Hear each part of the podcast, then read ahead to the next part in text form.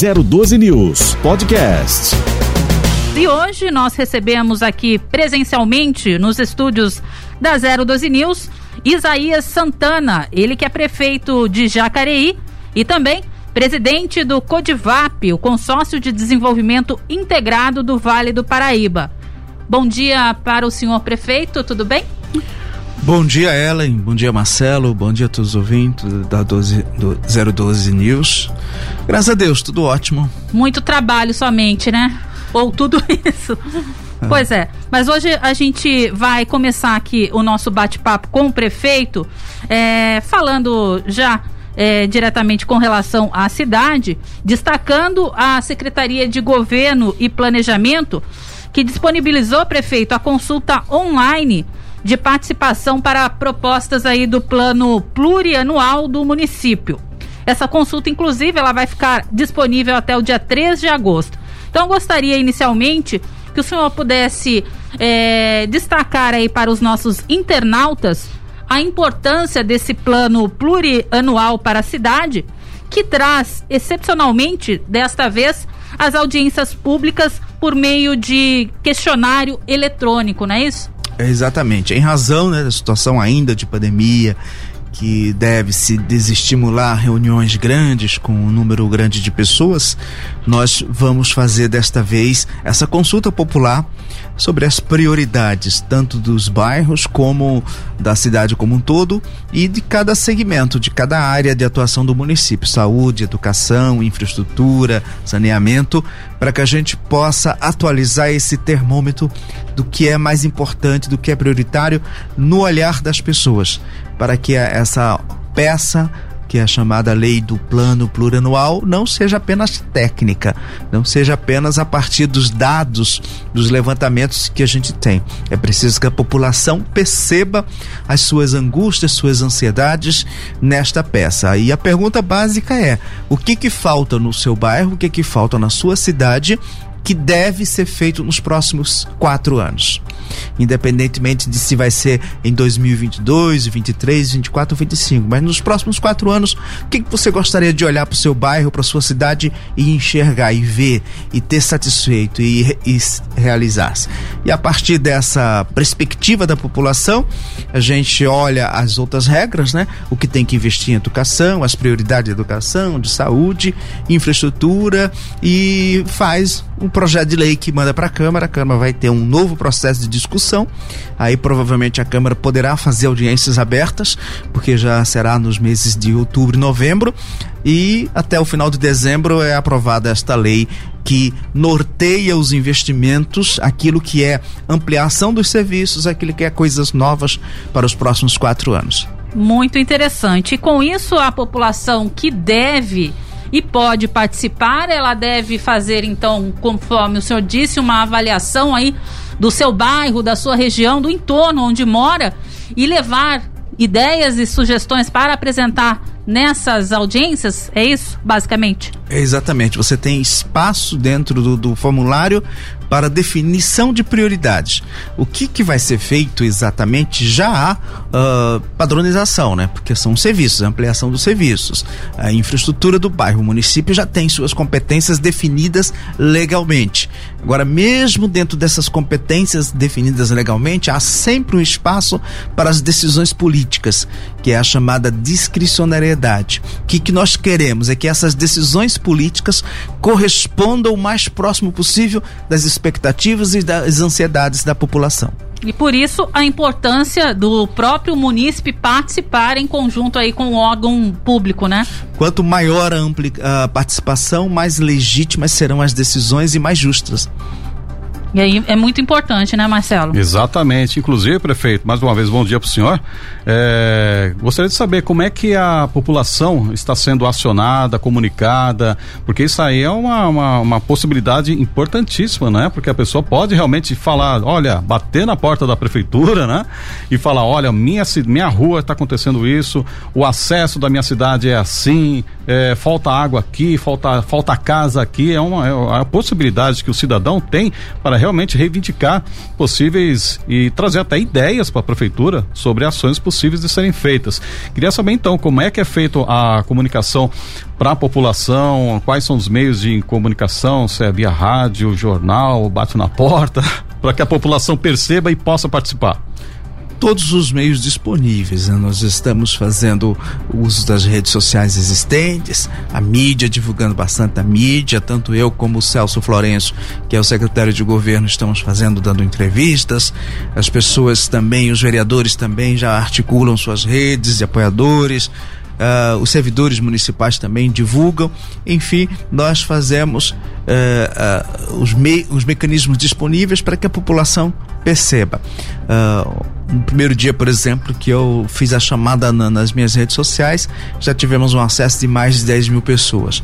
É um universo pequeno para uma cidade, mas se os 10, as 10 mil pessoas que tiveram acesso participarem, nós já temos aí uma amostragem considerável se você pensar que as pesquisas são feitas com duas mil, três mil pessoas, se você tiver o número de entrevistas disso, já é suficiente. Na vez passada, em 2017, quando fizemos o atual plano plurianual, nós tivemos uma participação de cerca de 50 mil pessoas. Mas era outro cenário, fizemos audiências em bairros, mais de 15 audiências, depois também deixamos formulários nas redes da, do município para ampliar o máximo possível essas, essa consulta. Bacana. Agora falando um pouquinho a respeito de obras, prefeito, é, com relação à construção da Escola Municipal Santo Antônio da Boa Vista e da creche do Parque Meia Lua, em que fase estão? A escola já está concluindo esse, esse ano mesmo, a gente consegue terminar em dezembro, para começar o ano letivo de 2022 com a nova escola. A creche pode ser que consiga entregar lá para março, abril, é uma creche grande, são na verdade duas creches no mesmo bairro. Parque Meia Lua tem quase 20 mil pessoas e cada creche 180 uh, eh, até 180, mas a gente vai manter 150 em cada para dar mais conforto. É, e a gente consegue terminar no máximo no primeiro trimestre do ano que vem. E já estamos definindo as novas duas creches que vamos começar já o ano que vem, no início mesmo do ano, para já de vez terminar toda a demanda. Hoje nós já não temos vaga, necessidade de vagas. Hoje a gente consegue colocar todas as crianças que precisam. Então conseguimos isso em 2019.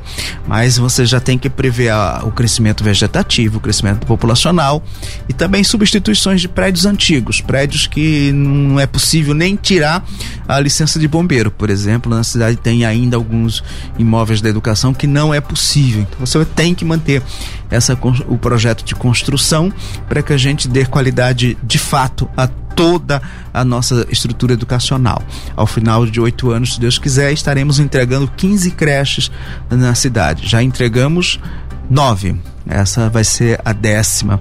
E tem mais cinco aí que faremos nos próximos quatro anos. Bacana. As próximas duas que já estão sendo aí é, é, avaliadas, previstas conforme o senhor acabou de citar, é, aonde vão ser?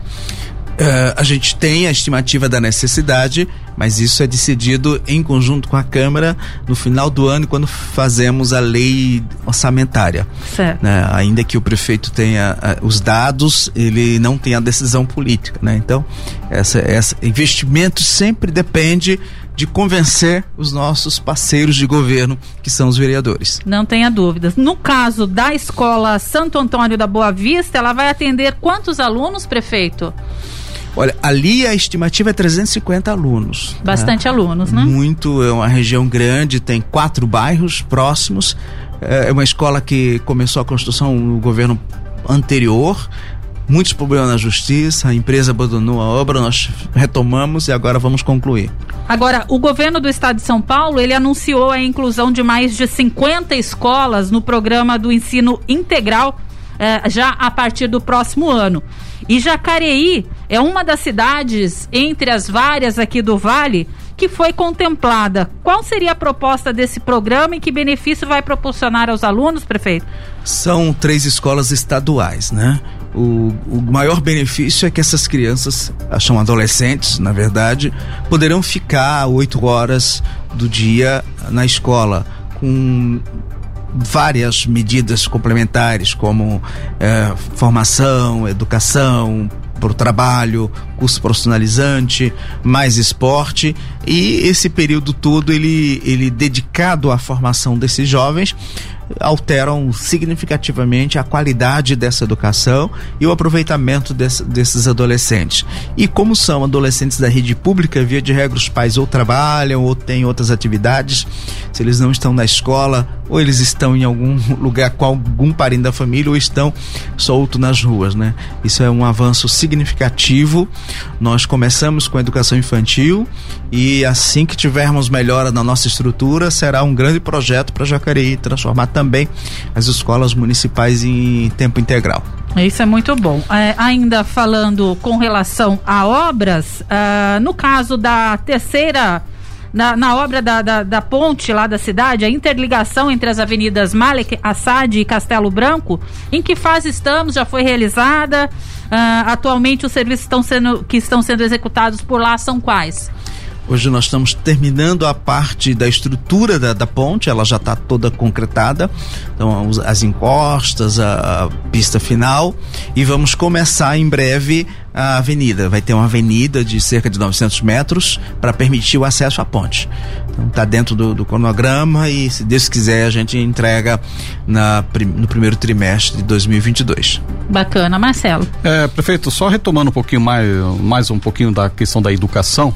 É, para essas novas creches que estão, a, a nova escola que vai ser produzida, vai ser é, contemplada, a cidade será contemplada.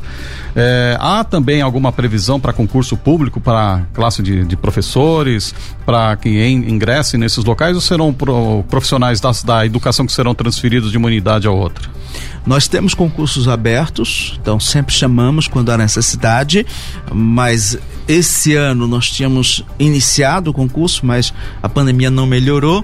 É provável que em outubro, novembro, nós façamos a segunda fase do concurso para novos professores do ano, no ano que vem. Para este ano já estão todos contratados. Perfeito. Além disso, é, gostaria de saber como é que está o processo de retomada das aulas presenciais. É, como é que é o plano hoje da prefeitura em relação à retomada das aulas, como está, se já há retomada, se há alguma previsão de abertura de novas, de novas, de, de, um, de um, novo calendário? E também queríamos saber essa vacinação da, da classe dos, educa, dos professores e todos os profissionais da, da, da, educação, como é que está o percentual de vacinação de toda a classe que trabalha nos, no, nas escolas? Olha, nós tivemos bastante tempo para vacinar todos os professores todos já tiveram oportunidade. Estamos fazendo a triagem para ver se alguém não foi vacinado. Se não foi, será chamado a ser vacinado. Nós já fizemos um decreto uh, obrigando uh, a Secretaria de Administração a fazer esse controle. Uh, é obrigatório e quem quer prestar serviços públicos, quem está no serviço público está em contato direto com o povo, tem o dever de se vacinar, não é uma faculdade uh, para o servidor público, o Supremo já decidiu isso, estamos controlando isso. Uh, então, quanto à vacinação dos profissionais, tranquilo e temos doses suficientes. Se alguém não tomou ainda e terá que tomar até o dia 3, 2 de agosto que é o dia que começa efetivamente uh, a aula presencial e ela vai se dar com 50%. Uma, numa semana uma turma faz presencial, na outra semana a outra turma faz presencial. E na semana que a turma não estiver no presencial, terá trabalhos, exercícios e um dia da semana as professoras estarão fazendo a correção e avaliação desses que estão em casa. Então nós teremos presencial quatro dias da semana e um dia para assistência aos que não estarão em, presencial. Aí na semana subsequente a outra turma vem para o presencial e aqueles que tiveram nossa semana presencial ficarão à distância com um dia para correção, revisão dos exercícios. Essa é a programação para o mês de agosto e à medida em que evoluir o número de vacinados e reduzirem, que graças a Deus já estão bastante reduzidos. Ainda ontem mesmo eu estava vendo no Vale como um todo nós estamos com cerca de 60%, 65%, perdão, de vagas de UTI. Isso é um índice extraordinário. E menos de 35% das vagas destinadas à enfermaria que estão ocupadas. Ou seja, nós já estamos tendo condições de reduzir os investimentos na saúde para enfrentamento da pandemia. Com isso, com o avanço da vacinação e essa tendência, é provável que em setembro nós nós tenhamos condições de dar mais um passo. Mas, por enquanto, em agosto será 50% a capacidade todas as escolas estão treinadas, os servidores estão treinados, capacitados, todos os protocolos definidos, todos os eh, insumos e equipamentos adquiridos. Enfim, a escola está preparada para receber com segurança todas as nossas, as nossas crianças. Muito bom, isso é um misto de ansiedade, né? Ansiedade de quem trabalha no local, que quer uma segurança, e ansiedade também de quem quer voltar à sua rotina normal, né? O professor que quer ensinar, o aluno que não aguenta mais ficar em casa, quer ir para a escola rever os amigos e também é, a aula presencial é outra coisa, né? Um outro aproveitamento. Não tenha dúvidas. Os pais também estarão bastante aliviados. não tenha dúvida. Bem, são 8 horas e 16 minutos, a gente ainda vai falar mais para frente aí com relação à vacina. Mas é, eu quero voltar um pouquinho aqui o assunto e falar a respeito da unidade do Bom Prato, prefeito. A prefeitura já conseguiu encontrar uma área onde essa unidade vai ficar estabelecida ou ainda segue em avaliação? Já conseguiu. Nós apresentamos três áreas para o estado, três áreas na região central as três áreas exigiam muitas adaptações, muitos, muito dificuldade de fazer adaptações. É, indicamos dois terrenos, também na região central, e um era particular, o outro era público. Conseguimos que o Estado concordasse em fazer um prédio novo numa, numa área pública que nós temos perto do Parque da Cidade. Então é bem na região central, ali perto do Parque da Cidade, perto da UPA. Esse é o terreno público de mil metros, cerca de mil metros quadrados, 980 metros quadrados, e o Estado vai construir um prédio novo. Já essa decisão dos técnicos da Secretaria de Estado que preferiram do que investir em adequações. Jacareí é uma cidade antiga, então os prédios da região central são realmente todos numa época bem diferente, época de, de construções bem diferentes. Então, você pega um prédio que foi construído na década de 60, 70 para fazer um equipamento novo que precisa de ar-condicionado, que precisa de tantas regras da vigilância epidemiológica, eh, o se... custo é muito mais elevado do que se construir do zero, né? E as dificuldades de acessibilidade, né? De, de garantia de nível, de nível todo, toda, essa, toda essa nova exigência do mundo moderno. Então eles preferiram construir um prédio novo, será um prédio próprio construído no terreno da prefeitura. Bacana. E já há é, um prazo aí para início das obras, então, já que temos o local? Aí é com o Estado, né? É. Eles agora virão fazer o projeto específico, faz a licitação, é uma licitação simples, dois, três meses no máximo, e começa a construção e deve ser com pré-moldado, pré, técnicas modernas. Então, tudo indica que no primeiro semestre do ano que vem nós teremos condições já de ter a obra concluída. Bacana. Ah, é, são 980 metros quadrados a diária? Exatamente. É, legal. É, a princípio, as primeiras informações que a gente tinha é que seria uma área, a, a, prefeitura buscava um prédio, uma área aproximadamente de 600 metros quadrados. É, como é uma área um pouco maior, é, há alguma mudança em, na questão orçamentária ou permanece o mesmo investimento? Não, eram 600 metros construídos, né? Ah, construídos. Então você vai construir 600 metros Perfeito. numa área de terreno de 980 metros quadrados. Com isso você amplia a área de estacionamento e o acesso, né? Para não ter congestionamento na via pública. Perfeito. Bacana. Agora falando um pouquinho com relação aí à economia da cidade, uh, Jacareí registra aí um saldo de 229 novos empregos criados somente no mês de maio.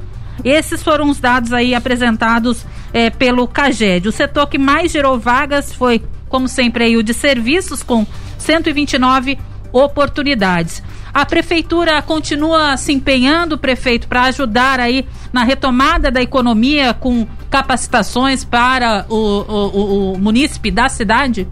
Ah, sim, nós temos um projeto arrojado, fazemos sempre parceria com o Estado, com as escolas do, do, do terceiro setor e sempre que tem oportunidade a gente celebra essas parcerias e facilita tudo.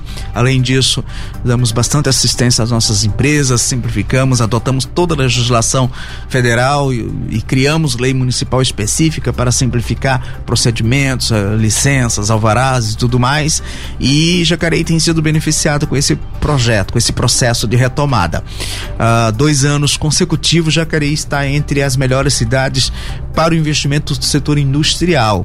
E na última avaliação que foi feito, Jacareí ficou em segundo lugar no Brasil de, de, de atrativo para investimento da indústria. É uma representatividade muito grande, né? Que é um investimento permanente, né? A, a indústria não é aquele investimento sazonal ou de, flutuante, né? É um investimento e são empregos melhor remunerados. Então, eu acho que é um grande momento da cidade que a gente está conseguindo com, com a ajuda da prefeitura, do estado e das de, de, demais entidades, serviços extras, terceiro setor, as, as faculdades, as escolas técnicas da cidade, é, tomar, aproveitar essa onda e facilitar para as pessoas, né?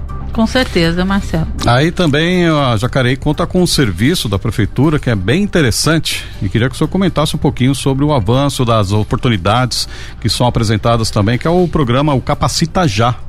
Né? E ainda é uma ferramenta que as pessoas devem procurar, devem se atualizar e tentar, quem sabe, é, melhorar o seu desempenho para conseguir um novo emprego, não é, prefeito? Como é que está o desenvolvimento dessa plataforma? Ah, já estamos partindo para a quinta revolução né, industrial, né? Então, com isso, a população maior de 40 anos praticamente não controla, não maneja adequadamente as novas ferramentas da, do meio de produção, de comércio de um modo geral. Então, está aberto para essa atualização, capacitação permanente é uma exigência do, do, desse mundo que é a fase da economia, do conhecimento, né? E todas as parcerias a prefeitura faz o SESI, o Senat, Senai, as escolas técnicas, Instituto Federal, tudo que é que bate às nossas portas e tudo que a gente percebe que eles têm para oferecer, a gente vai atrás para uh, de mãos dadas construir esses ambientes para facilitar a vida das pessoas. A prefeitura não tem técnico de formação, não tem professores, mas tem estrutura e pode apoiar na logística e pode apoiar no, no chamamento das pessoas. E vamos às escolas, vamos aos institutos, vamos às escolas técnicas para celebrar sempre essas parcerias. E falando aí em economia, em reativação do comércio e até mesmo é, capacitação e empreendedorismo. Nessa última semana nós tivemos aí é, a cidade como destaque por ter recebido é, um prêmio de primeiro lugar, em primeiro lugar, do programa Gestoras da Moda. Foi bem bacana e é bem importante para a cidade, eu vejo assim, é, esse prêmio. O que, que o senhor é, avalia a respeito disso, prefeito?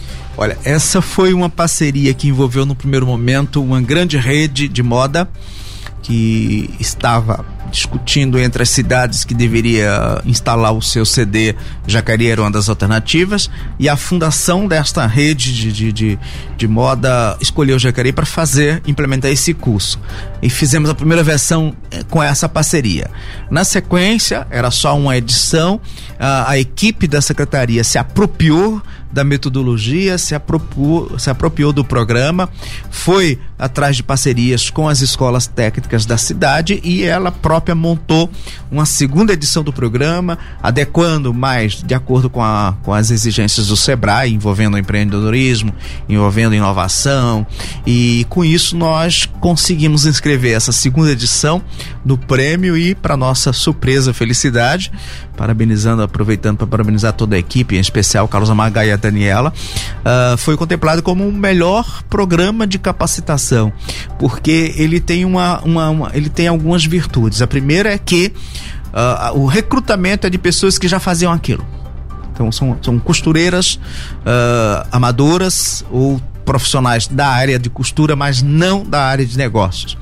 E essas mulheres eh, vinham para esse curso para melhorar e tornar o, a sua atividade uma atividade empreendedora, para entender de custo, entender de vendas, entender de mercado financeiro, entender de empreendedorismo, entender de motivação, entender de cooperativismo para transformar a sua atividade amadora numa atividade profissional. Então, conseguimos fazer um curso que preenche todos esses requisitos, com excelentes avaliações dos, da, das mulheres que fazem esse curso Estamos partindo para a terceira edição, porque Jacareí tem ainda e é um polo de, de, de costura da, da indústria da moda, né? Nós temos muitos profissionais e que faziam para as grandes redes, faziam para as grandes oficinas de costura. E é preciso potencializar para dar valor agregado a esse, a esse trabalho. E nada melhor aí do que empreender, então ajudar essas mulheres e até mesmo a cidade num todo a empreender o seu negócio, não é, prefeito? É, a... Oi. Oi, exatamente. É esse o grande objetivo do curso, né? Exato. Agora eu vou entrar um pouquinho a, na área de vacina novamente, prefeito. E eu queria que o senhor comentasse um fato que aconteceu aí recentemente, em que vacinas vencidas foram divulgadas pelo jornal Folha de São Paulo. E na ocasião até mesmo foi dito aí, foi divulgado que algumas cidades aqui do Vale, bem como Jacareí também, é, havia feito a aplicação de doses de vacina contra a Covid-19 vencidas. Na participação, inclusive, do secretário de governo, Celso Florencio, aqui, nós havíamos inclusive divulgado a nota da prefeitura que isso não aconteceu na cidade de Jacareí, bem como como em outras cidades, por exemplo, aqui em São José também não aconteceu, mas eu gostaria de agora, hoje saber aproveitar a sua participação presencial aqui conosco e saber o seu posicionamento com relação a esse fato.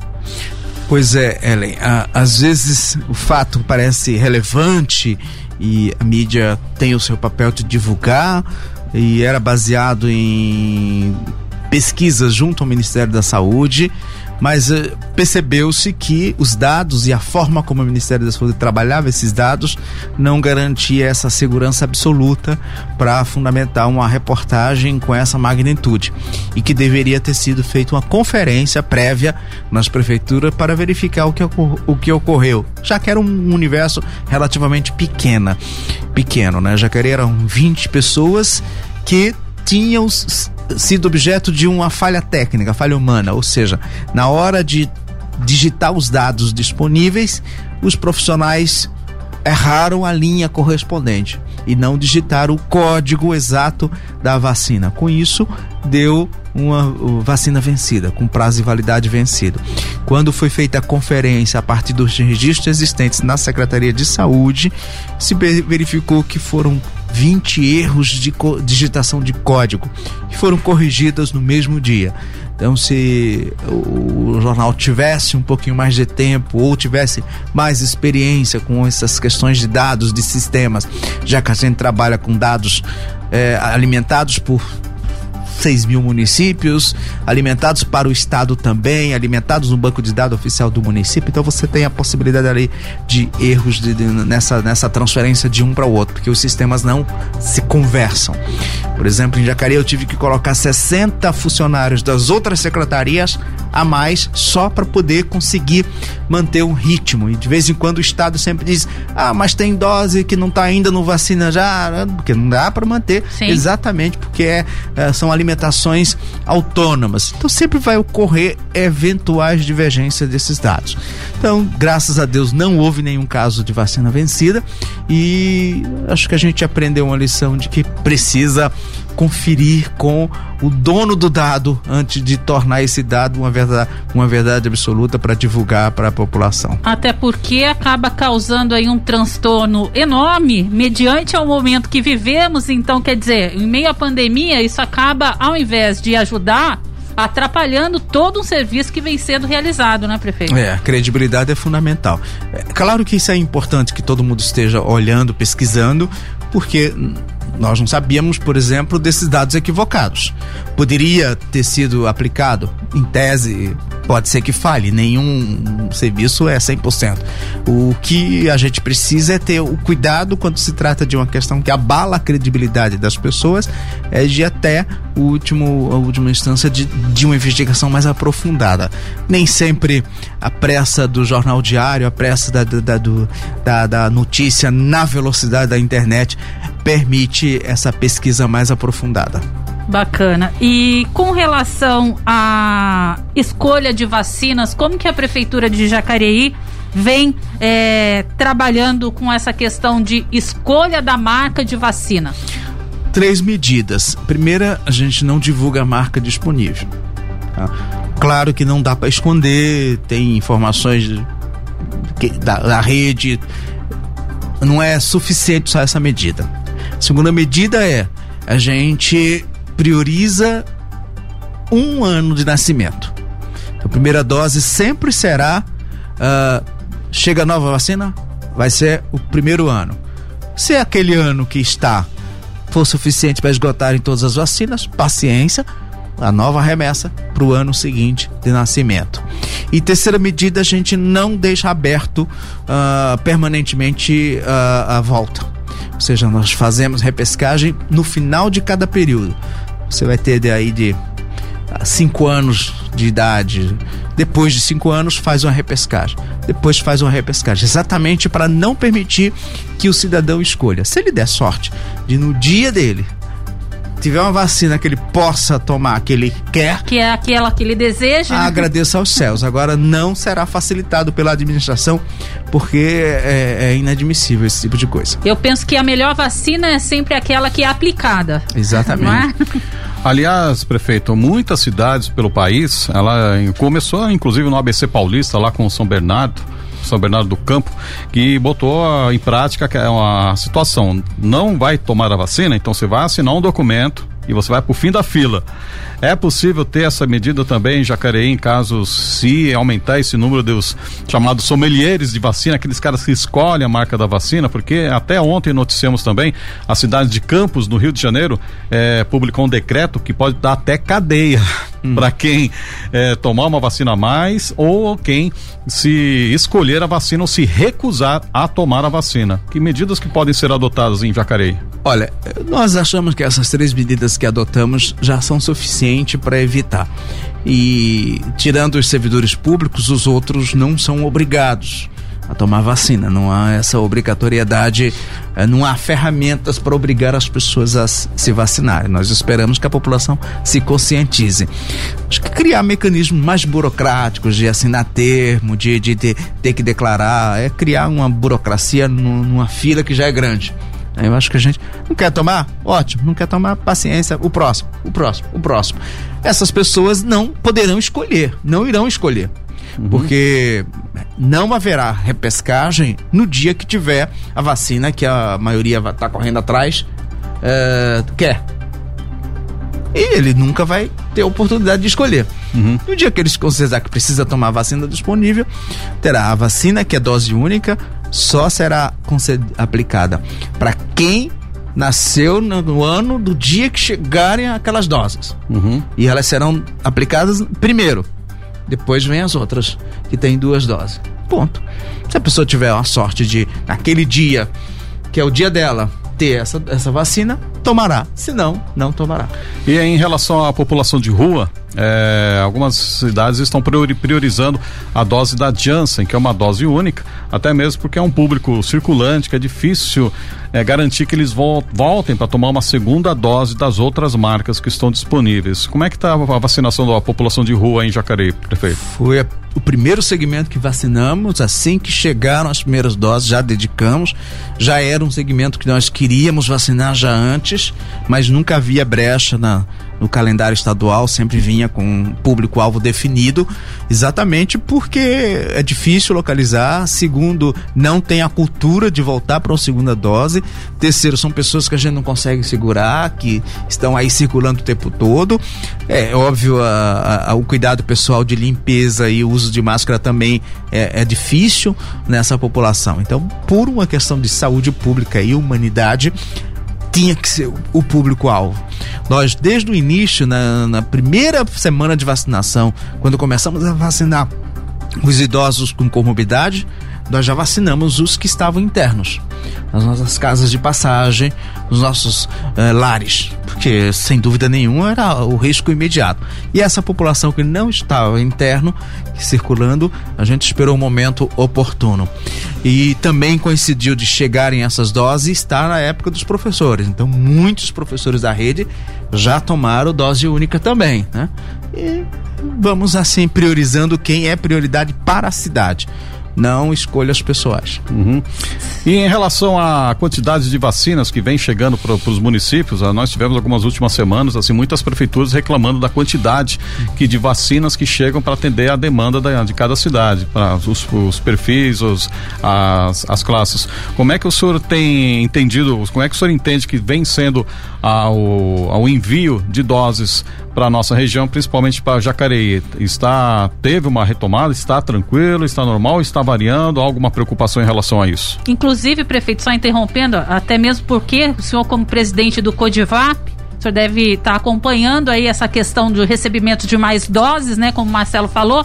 É, nós tivemos algumas cidades aqui do Vale do Paraíba sem dose, ainda estamos com algumas aí sem é, dar sequência na aplicação de doses. Como é que está a negociação a gente sabe até que até ontem me parece que o governo do estado recebeu aí algumas doses, mas eu acredito ainda que não, dê, não deu tempo ainda de ser feita essa distribuição. Como é, é que está o relacionamento lá com o governo? Olha, o estado tem seguido a sua programação de definir uh, as faixas etárias e definir a quantidade de dose pelo censo de 2010, que não representa a realidade dos municípios. Municípios que tiveram o, o privilégio de, em alguma faixa etária ou em algum segmento, como professores, uh, profissionais da saúde, ter menos do que uh, o número de doses que chegaram, ou municípios que tiveram uma população não aderindo à campanha em alguns desses segmentos têm doses remanescentes. São José, por exemplo, teve um número bem maior de doses de, dedicado aos profissionais da saúde. Então, a época aqui algo em torno de 25 a 30 mil doses a mais do que o que, o que foi necessário, em razão da pujança e do número de equipamentos de saúde. E também o fato de muitos professores e muitos profissionais de saúde trabalharem também em Jacareí, trabalharem também em Taubaté e podem ter sido vacinados fora, fora da, da cidade. cidade. Então nós tivemos esse desequilíbrio na aplicação porque o Estado não tinha o número exato de profissionais da área de saúde, o Estado não tinha o número exato de profissionais da educação do setor privado e em algumas cidades não houve a remessa correspondente exatamente à real necessidade. Nós esperávamos que ao chegar na, na faixa etária dos 30 anos, essas diferenças fossem equalizadas. Por isso encaminhamos pela associação três pedidos já para o governo do estado em três épocas distintas, mostrando o que veio e a real necessidade imagino em Jacareí, os dados que eu conheço bem de perto, nós estamos tendo aí uma diferença de duas mil doses né, acumulando-se. Tem, por exemplo, duas mil pessoas com 37 anos, mandaram 1.800 para 37 e 36. Eu não vou conseguir nem 37. Vai faltar 36. O que que faço? Pego as doses que vêm para a população de 35 para vacinar de 36. Então, Jacareí vai estar sempre dois anos atrás do ideal. São José estará sempre um ou dois anos à frente do definido pelo Estado. A gente está insistindo. Não dá para comparar, né? É. Um município com outro. A gente vai estar tá o tempo todo insistindo, diariamente eu mando mensagens, cobranças ao governo do estado para a gente equiparar essas coisas. Não dá para continuar nessa, nessa defasagem, porque dá uma sensação de incompetência, dá uma sensação de alguém é privilegiado. Não, foram os dados disponíveis para manusear, né? Um censo que não corresponde à realidade, que é o de 2010, e a ausência de elementos que definam quantos profissionais da saúde tem nesse município, quantos idosos efetivamente tem nesses municípios, é, qual é a rede particular da educação desse município.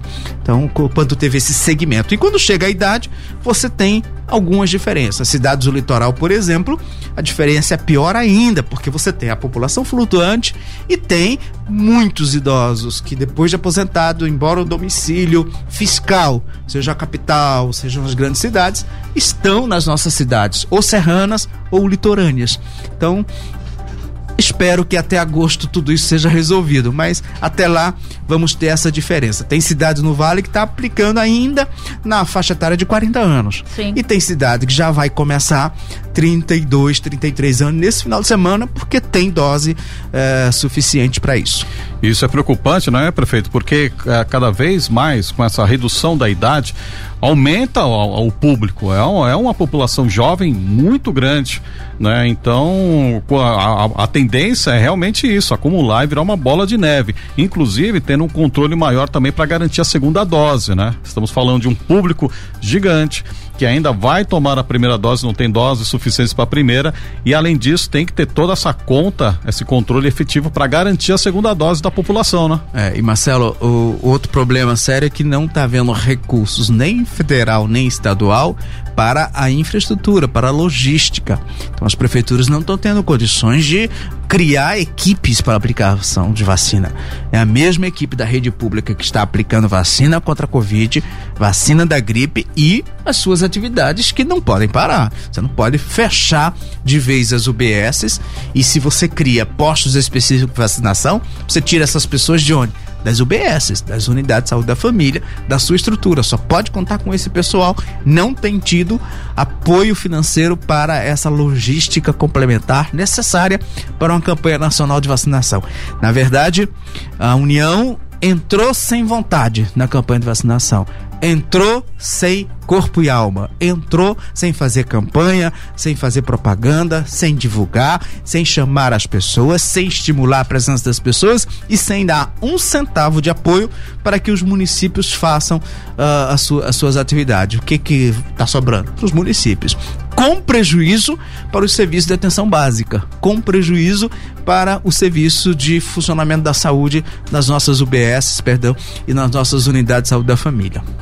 Inclusive, é, como o senhor citou, está explodindo na mão das prefeituras uma situação herdada, vamos dizer assim, porque realmente foram, se a gente acompanhar pela televisão, em dois, quase dois anos, quantas campanhas nível nacional, nível Brasil tivemos com o uso de máscaras, campanhas é, de âmbito federal?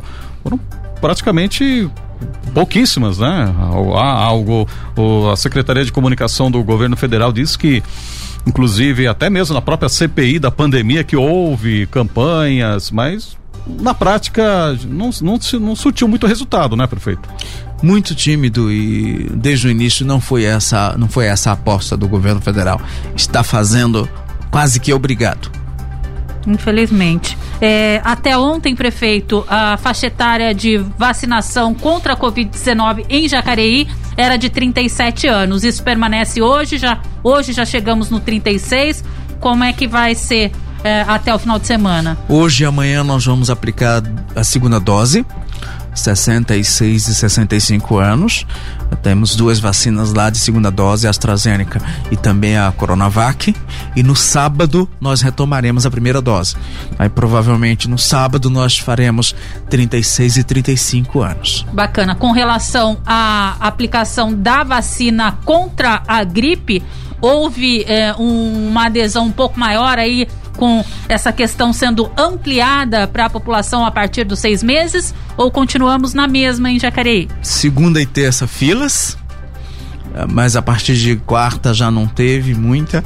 Hoje eu saí 7h15, né, para vir aqui. Passei em duas UBSs, não tinha fila.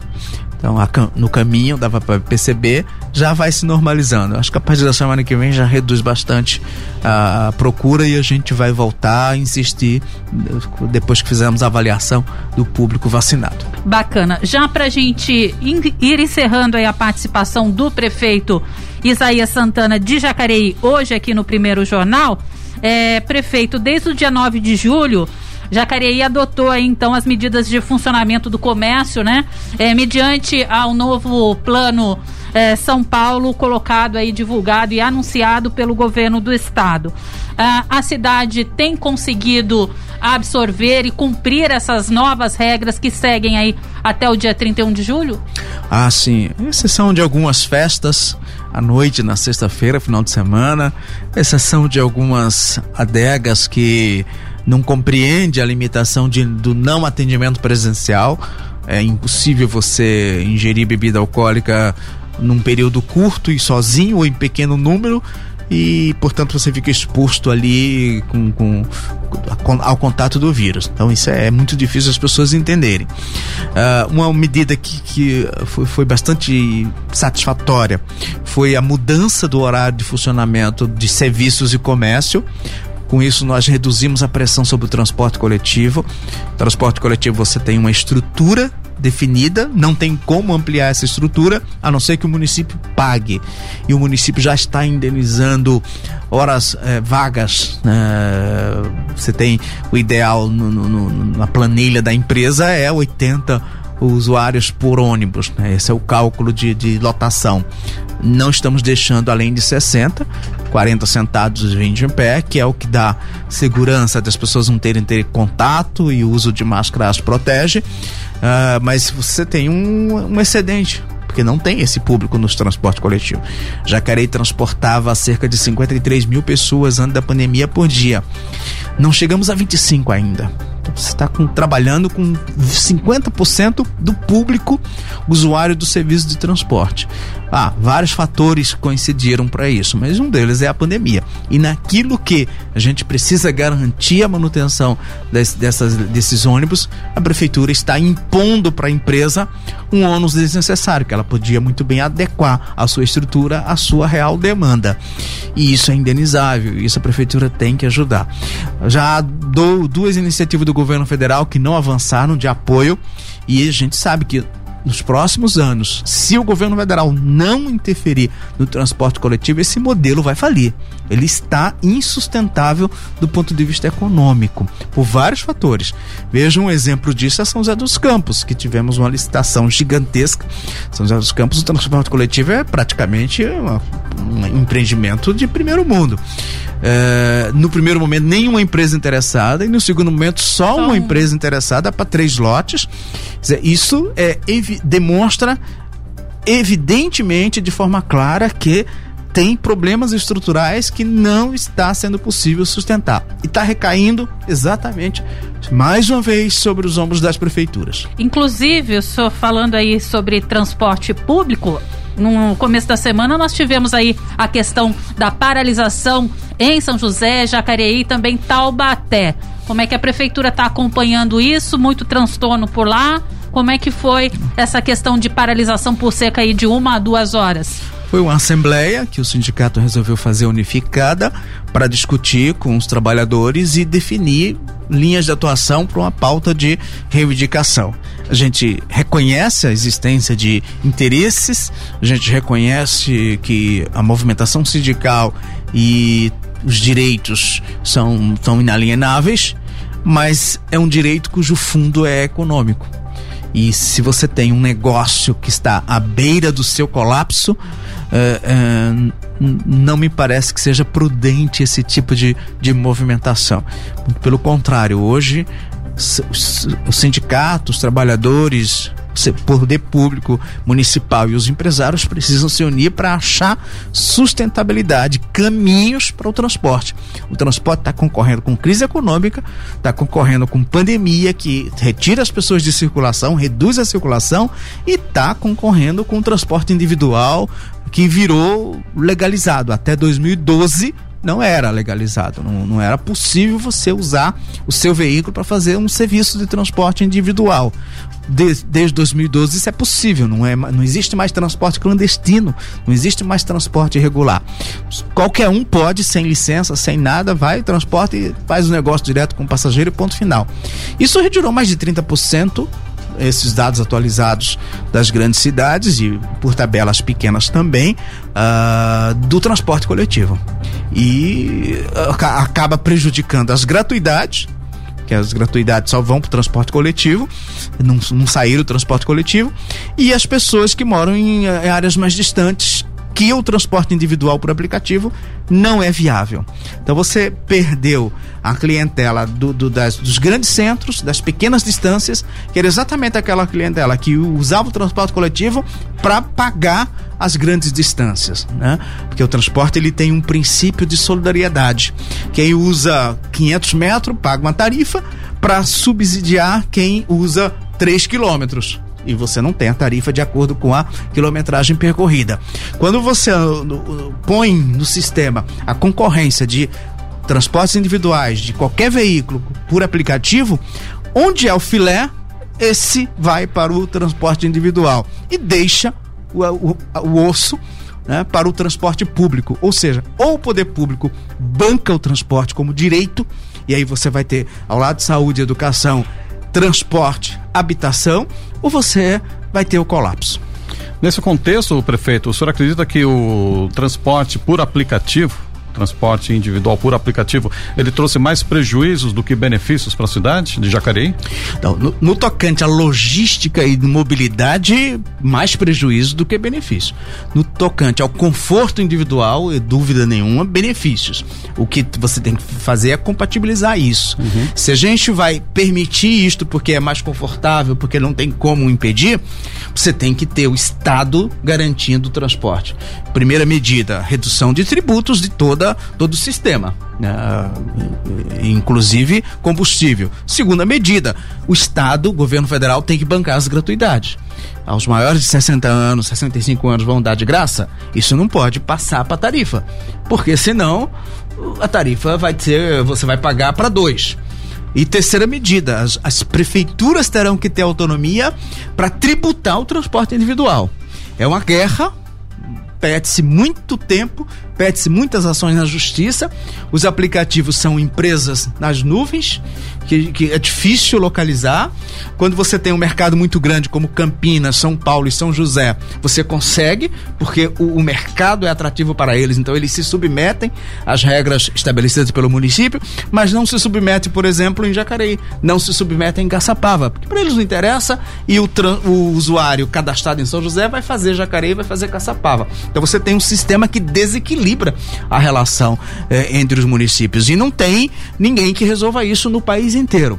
Eu estudei bastante isso, porque antes de ser prefeito, eh, eu tive a oportunidade de fazer a defesa do município de São Paulo como procurador nessas ações. São Paulo e Rio de Janeiro tomaram a frente para disciplinar isso, mas hoje o sistema só admite um, algum tipo de regramento nos grandes centros, que são atrativos para essas empresas de aplicativo. Os aplicativos não querem ficar brigando com a Prefeitura de São José dos Campos, mas não estão nem aí com a Prefeitura de Jacareí, de Caçapava, e aí quando você vai para cidades menores, aí é que eles não dão bola.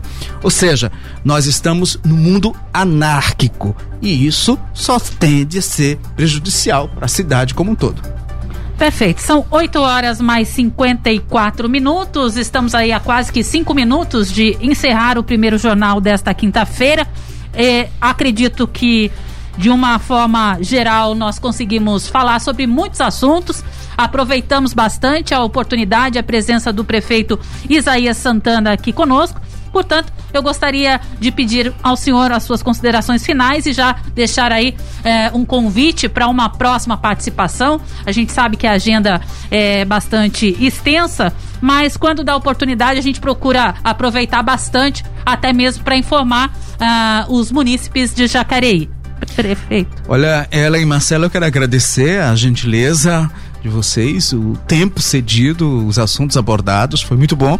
Nem percebi que já se já passaram quase 50 minutos e pudemos falar um pouquinho e uh, nos manifestarmos sobre os principais assuntos da cidade. Parabéns pela condução, parabéns pelo programa e foi um prazer ter estado com vocês. Bacana, a gente deseja então um bom dia, uma, uma ótima quinta-feira para o senhor, um bom final de semana e muito trabalho então aí para a próxima semana em Jacareí. A gente agradece, viu, prefeito? 012 News Podcast.